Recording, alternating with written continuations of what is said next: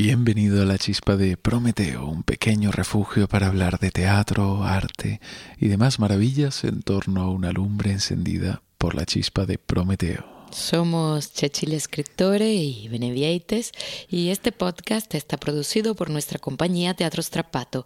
Ayúdenos a llegar a más gente, suscríbete al podcast y compártelo con tus amigos. Hoy hablamos de pintura, de cine, de guerra, de almas en erupción, hoy hablamos del expresionismo alemán.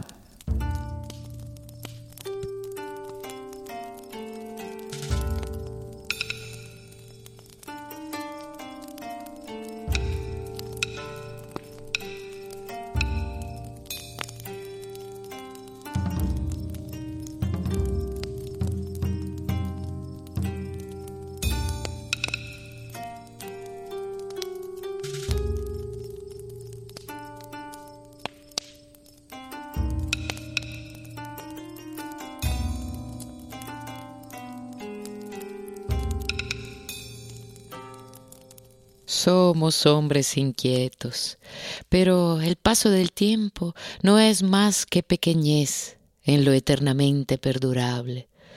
Todo lo que apremia pronto habrá pasado, pues sólo es capaz de consagrarnos lo que permanece. Oh, no pongáis, muchachos, el valor en la urgencia, ni en el querer volar. Está todo en reposo, la sombra y también la claridad, la escritura y la flor.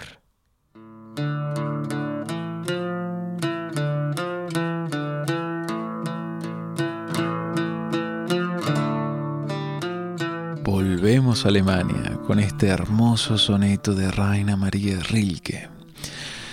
Nuestro viaje continúa Hemos empezado con aquel romanticismo en aquella Francia posnapoleónica de Hugo.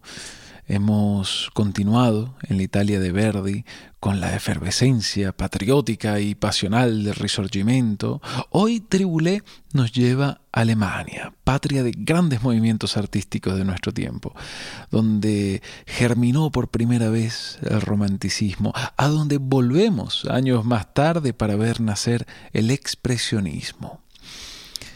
En el episodio de hoy nos encontramos ya en el siglo XX, a los inicios del siglo XX. Traemos en la maleta eh, las diferentes fases del romanticismo, traemos la conciencia política que nos prepara para el nacimiento de los estados nacionales. Hemos visto a artistas que son conscientes de su papel político y social, a la vez que eh, se adentran en las profundidades del alma del individuo en ese mundo de emociones intensas que necesitan ser drenadas de alguna forma. Venimos de años pasionales, con grandes ilusiones y grandes desengaños. Los artistas han querido romper con el academicismo y los impresionistas empiezan a contar el mundo de otra forma. Más tarde, esa forma se queda pequeña y llega el posimpresionismo. Y artistas como Van Gogh llevan la pincelada y el color a, a otro nivel totalmente distinto y más profundo de intimidad. El artista está buscando cada vez más intensidad.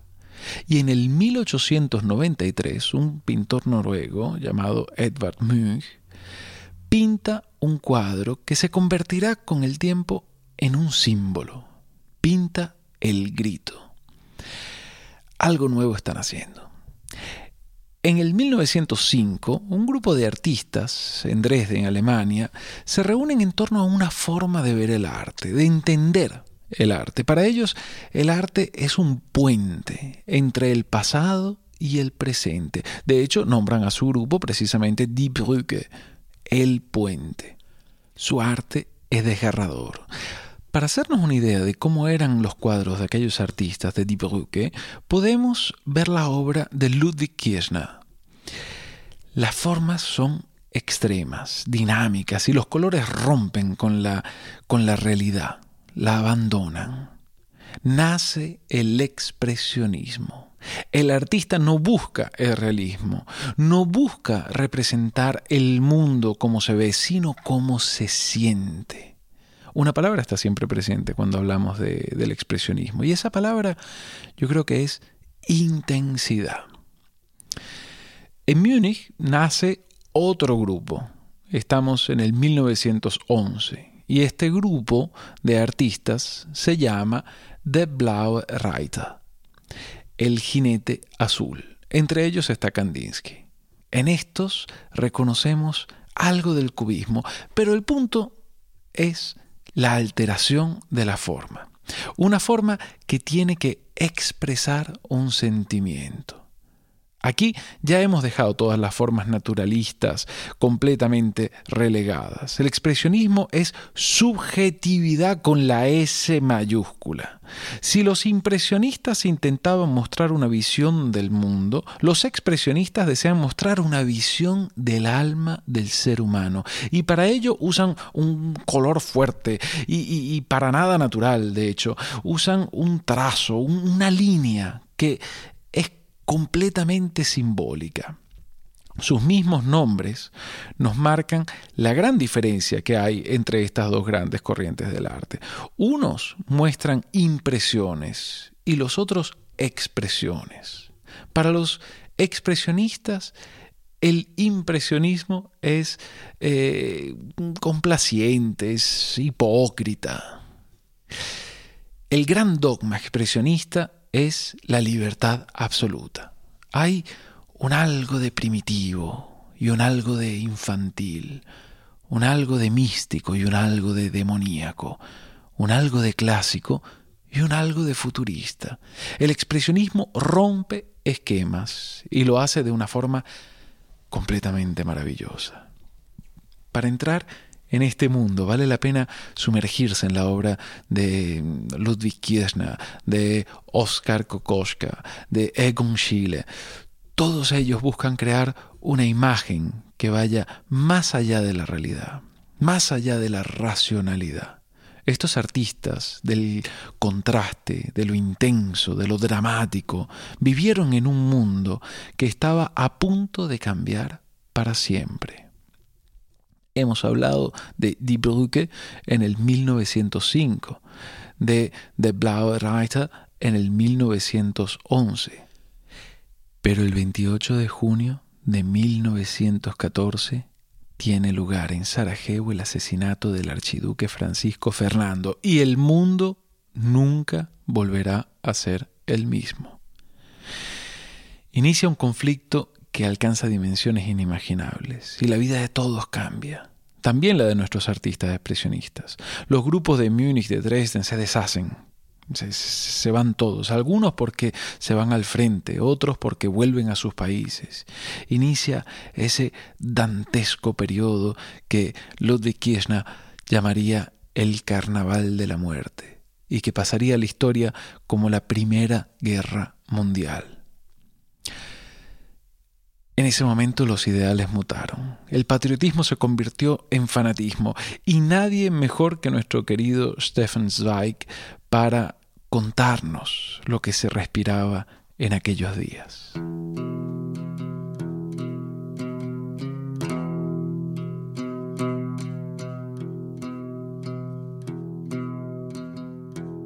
En aquellas primeras semanas de guerra, en 1914, se hacía cada vez más difícil mantener una conversación sensata con alguien.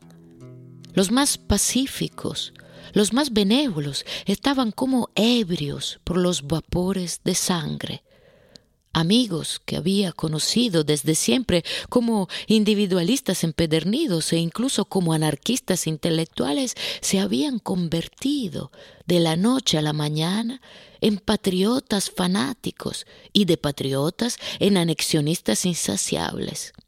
Todas las conversaciones acababan en frases estúpidas como quien no es capaz de odiar tampoco lo es de amar de veras o en rudas sospechas.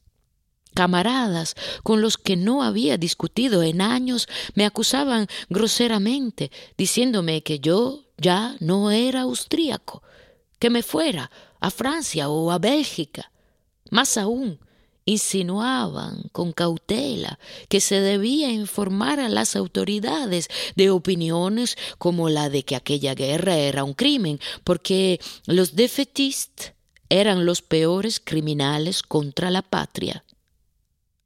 Solo había una salida, recogerse en sí mismo y callar, mientras los demás delirasen y vociferasen.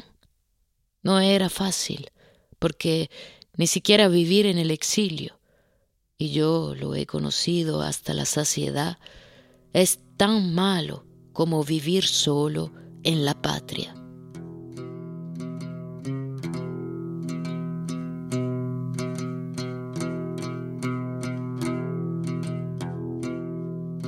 Cinco años más tarde del asesinato del archiduque se pone fin a la Primera Guerra Mundial el 28 de junio del 1919 se firma el Tratado de Versailles, tratado en el que Alemania resulta no solo perdedora, sino en un cierto sentido humillada. En un cierto sentido, la Segunda Guerra Mundial será una reapertura de esta misma herida.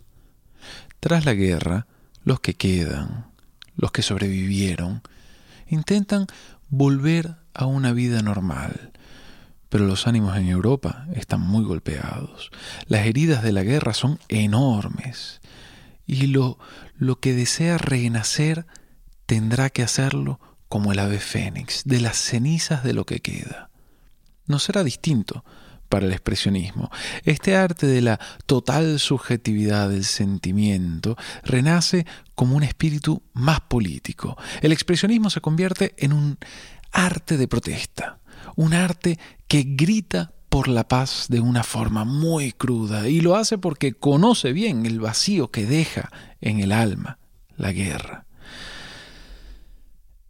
Y quizás hoy tengamos que volver a leer a los autores de posguerra y ver las pinturas, las esculturas, escuchar la música de posguerra, absorber ese arte e intentar comprenderlo, comprenderlo de verdad para comprender lo que nos jugamos cuando permitimos la violencia. Cuando termina la guerra, el séptimo arte vive su explosiva, tortuosa y gloriosa génesis. El cine florece como forma artística en el mundo y deja de ser un simple juguete de documentación.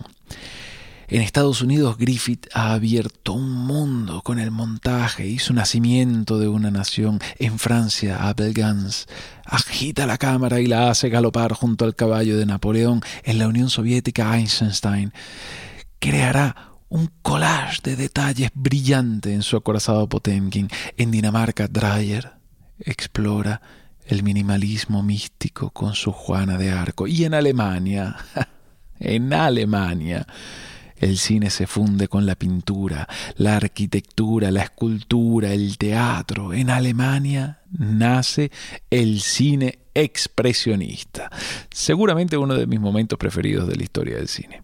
El expresionismo subjetivo que no se molesta en contarnos cómo es el mundo, sino cómo se siente. Y es normal Hemos dicho que esta Alemania de la posguerra no solo era un Estado que venía de una guerra, sino que venía de ser humillado en el Tratado de Paz. Aquí no estamos hablando de los gobernantes, ni de la razón de Estado, ni de la ley internacional, estamos hablando del pueblo, de cómo la gente vive lo que pasa, de cómo se sienten. Y se sienten humillados y apaleados. El miedo, el crimen, la locura, la injusticia. Estos son los temas de gran interés para los artistas de este momento histórico. Estos son los temas del expresionismo alemán. Estamos sentando las bases de lo que luego será el cine negro y el cine de terror. En estos años surgen los grandes genios del cine alemán y lo hacen con obras de cine expresionistas. Estamos hablando de Fritz Lang, con sus nivelungos, y en un cierto sentido con su metrópolis. Fritz Lang crea un expresionismo arquitectónico y monumental, pero también está Murnau con su Nosferatu. Él juega con la imagen desde un punto de vista más pictórico. Pero aunque todas estas obras, todas estas películas tienen elementos expresionistas, quizás haya una sola película en toda la historia del cine que podamos clasificar como una obra 100% expresionista. En el 1919, ojo, este es el año del Tratado de Versailles, la guerra acaba de terminar, y en las calles de Berlín se empieza a ver unos carteles un poco ambiguos. Son unos carteles con una imagen inquietante, una imagen en el más puro estilo de la pintura expresionista. En ellas se lee, Du musst Caligari werden. Tienes que convertirte en Caligari. Nadie sabía de qué se trataba eso. Esta era la brillante campaña de promoción para el lanzamiento de una película que revolucionaría la historia del cine, El gabinete del doctor Caligari. Quizá el único ejemplo puro de cine expresionista. Cuando el expresionismo empieza a desaparecer en las artes plásticas, renace en el cine. Y lo hace a lo grande. Esta película es un clásico absoluto y si no la has visto te recomiendo que la veas. Se encuentra fácilmente en internet, así que la, puedes ver sin dificultad. El gabinete del doctor Caligari es la historia de un viajante que va de feria en feria con un sonámbulo que es capaz de predecir el futuro. En los lugares a los que este feriante llega, en esos lugares se verifican extraños asesinatos por la noche. El feriante, el doctor Caligari, es en realidad un manipulador que mantiene al sonámbulo Cesare bajo hipnosis y le hace cometer los crímenes por las noches. Cesare, manipulado por Caligari, se convierte en la mano que ejecuta sus crímenes hasta que se conmueve ante la belleza nuestro Cesare se enamora y no consigue matar a la víctima. En ese momento la coartada de Caligari empieza a desmoronarse y la justicia da con el verdadero autor de los crímenes, el doctor Caligari. Pero la película no termina aquí. ¿Por qué? Pues sepa, porque es peligroso. Caligari está muy bien vestido, con un sombrero de copa, con un traje, guantes, gafas. Caligari sería un perfecto representante de esa clase que manda. Y Cesare es el mandado, que mata en nombre del Señor.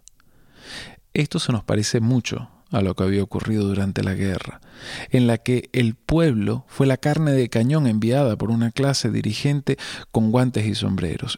Evidentemente, Estamos simplificando demasiado las cosas, pero en ocasiones las extremas simplificaciones desvelan algunas verdades.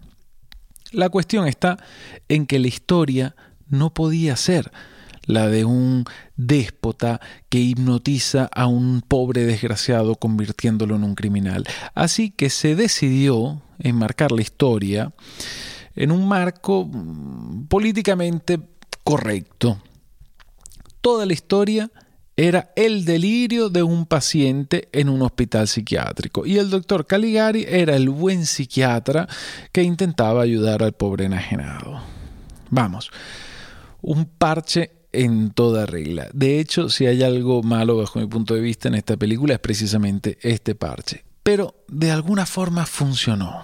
Un crítico alemán llegó a escribir que se trataba de un homenaje a la desinteresada y meritoria labor de los psiquiatras.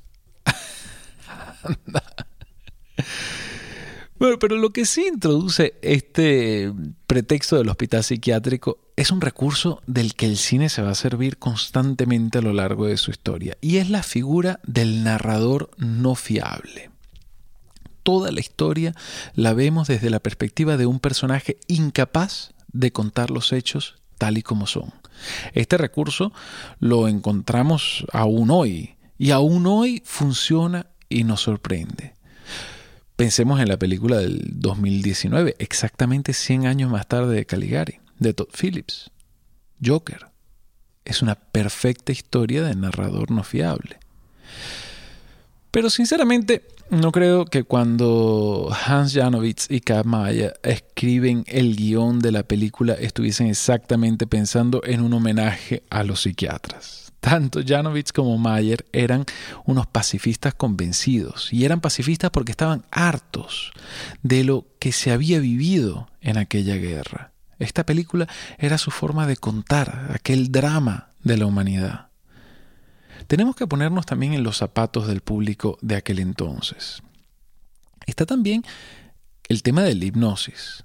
Nosotros lo tenemos completamente integrado en nuestro imaginario, pero en aquel entonces eso era algo de lo que se hablaba con una grandísima curiosidad y desconfianza, expectación.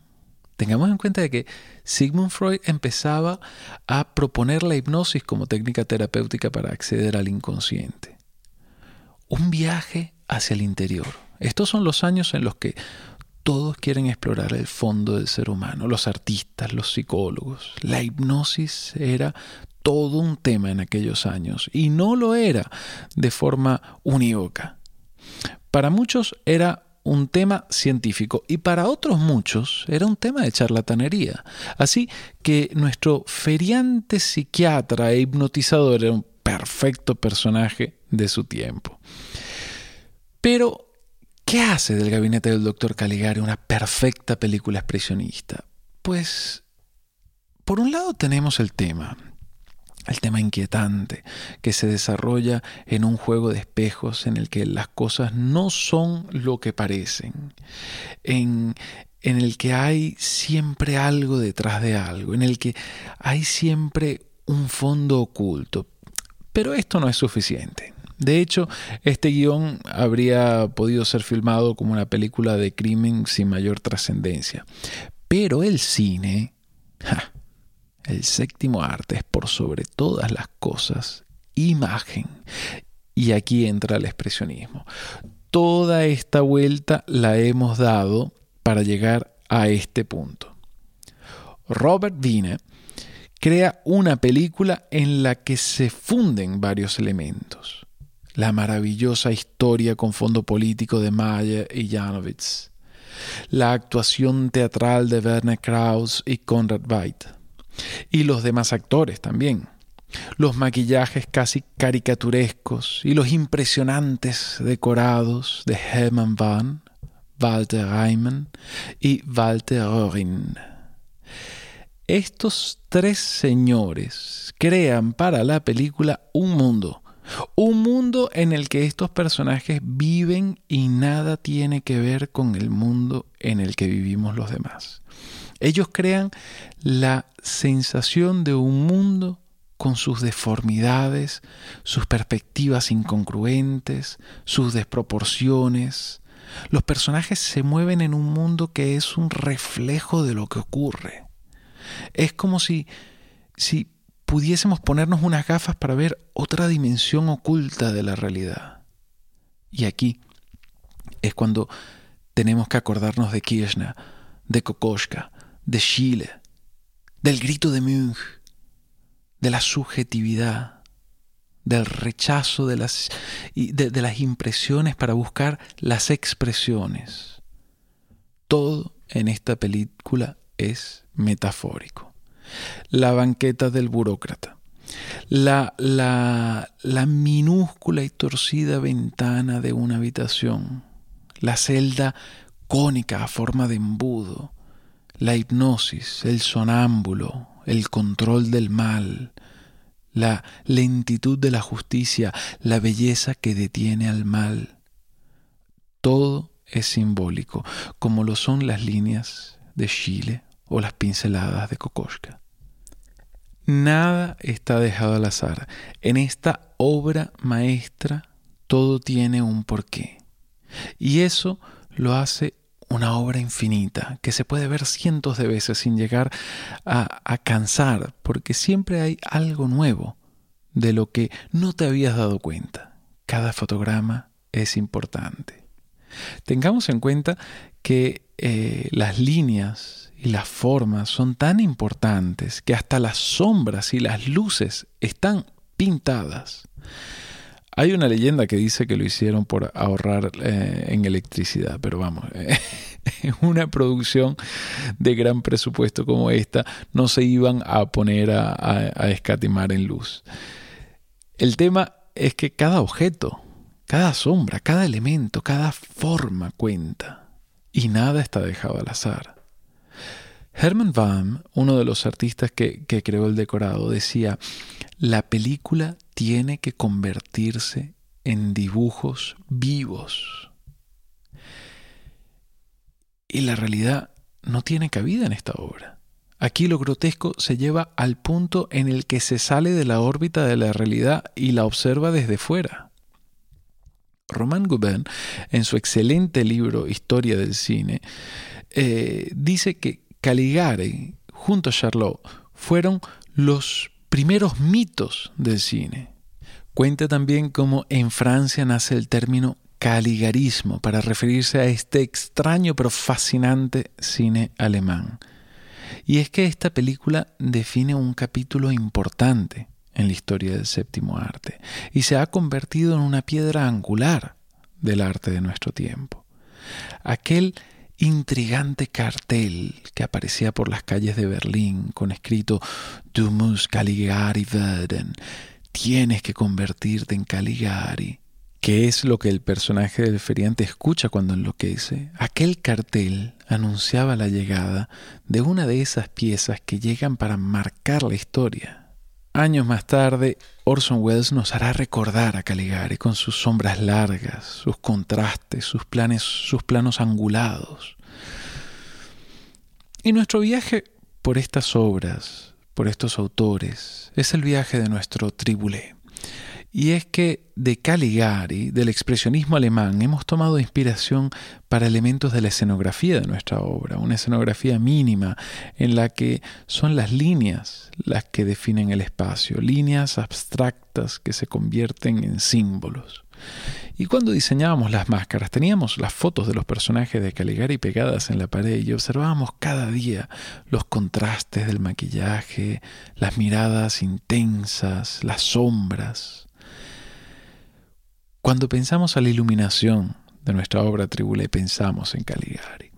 En definitiva, es una obra de arte muy presente en nuestro proceso de creación y creíamos justo y necesario dedicarle este episodio en el que recordamos el mundo en el que nacía aquella aventura tremenda que fue el expresionismo alemán en sus varias florescencias artísticas.